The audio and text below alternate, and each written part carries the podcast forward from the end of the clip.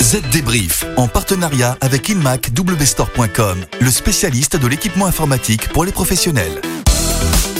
Bonjour tout le monde, nous voici de retour pour un nouveau Z Débrief, votre podcast dédié à la transformation numérique. Bonjour Estelle. Bonjour David, bonjour à tous. Alors cette semaine, on va commencer par cette nouvelle initiative de l'Union européenne. Elle souhaite obliger les fabricants de téléphones à faciliter le remplacement des batteries usées de nos portables. Ensuite, on parlera de la bataille que se livrent les sociétés Intel et AMD.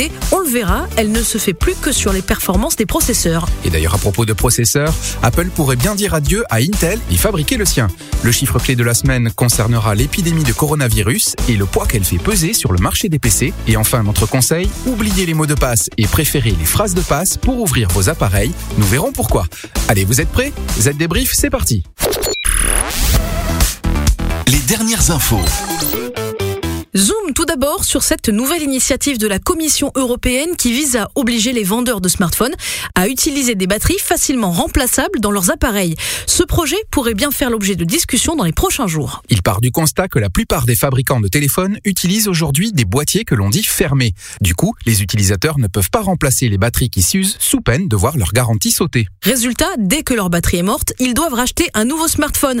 Un plus pour le commerce et les finances des constructeurs, mais un poids pour le portefeuille des consommateurs, tout comme l'environnement, tant on sait que la fabrication de nos téléphones peut être nocive pour la nature. L'idée, c'est donc de revenir à la situation d'il y a 10 ans où les batteries pouvaient être changées directement. Seulement voilà, les modèles de téléphone d'aujourd'hui ne permettent pas de créer une batterie universelle ou des adaptateurs. Et du coup, la Commission pourrait plutôt se rabattre sur une mesure pour la création de chargeurs de smartphones universels. C'est déjà ça. Allez, maintenant on parle processeur, performance et prix. Vous le savez, les deux grands du marché des processeurs pour ordinateurs et serveurs, ce sont Intel et AMD. La situation est la suivante. Alors qu'Intel détient toujours une part de marché dominante, entre 80% et 90%, AMD connaît une croissance rapide sur ces mêmes marchés. Et oui, et certains analystes suggèrent même qu'AMD est en passe d'atteindre 10% de part du marché des processeurs pour serveurs d'ici la fin de l'année. Mais la nouveauté, c'est que si jusqu'à maintenant les deux acteurs se livraient bataille sur les performances de leurs processeurs respectifs, et bien maintenant Intel adopte une nouvelle stratégie, celle de baisser les prix. Intel mise sur une politique de tarifs à la baisse pour attirer les consommateurs. La société veut également se positionner sur les serveurs d'entrée de gamme à une seule socket, un domaine qu'elle avait auparavant négligé. Un oubli dont avait largement tiré parti AMD au cours de ces dernières années avec sa gamme Epic. Mais alors pourquoi ce changement de stratégie? Eh bien parce qu'Intel a quelque chose qu'AMD ne possède pas, l'argent. Le fondeur était en septembre dernier assis sur pas moins de 12 milliards de dollars, un trésor de guerre dont ne dispose pas AMD et qui pourrait in fine lui faire perdre des parts de marché.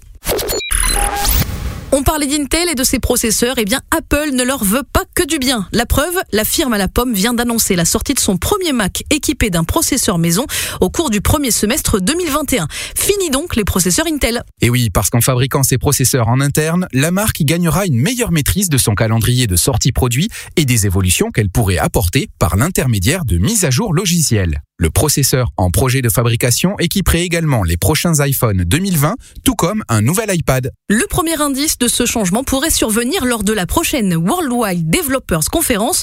Pourquoi? Parce qu'Apple devra alors informer les développeurs suffisamment en amont et leur fournir les outils nécessaires pour assurer une transition fluide. Allez, dans un instant, on va parler mots de passe ainsi que des effets du coronavirus sur la fabrication des PC, mais tout de suite, on fait une petite pause. Que vous traitiez d'importants volumes de données, conceviez du contenu innovant ou élaboriez un business plan, vous avez besoin d'un ordinateur sécurisé et performant pour répondre à vos défis quotidiens.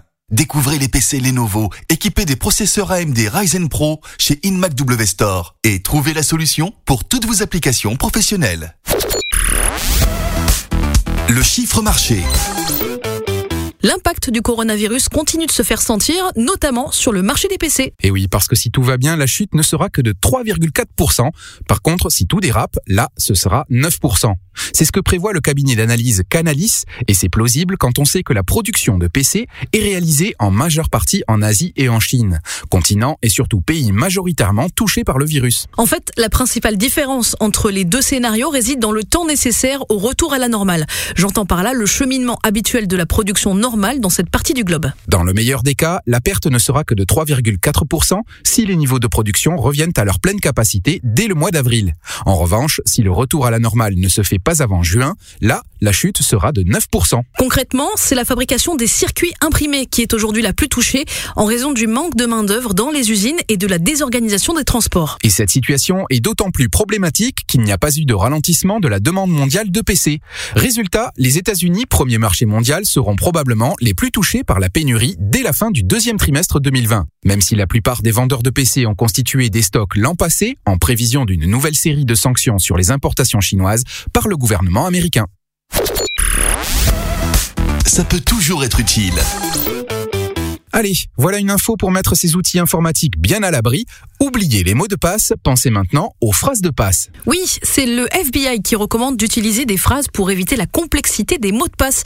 Alors attention, ça implique de combiner plusieurs mots en une longue chaîne d'au moins 15 caractères, parce que plus la phrase est longue et plus elle est difficile à déchiffrer, mais facile à mémoriser pour son auteur. En tout cas, plus que des chiffres, lettres et autres caractères combinés.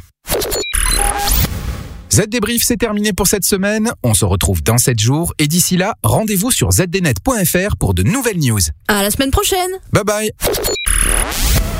Z Débrief, en partenariat avec InMacWstore.com, le spécialiste de l'équipement informatique pour les professionnels.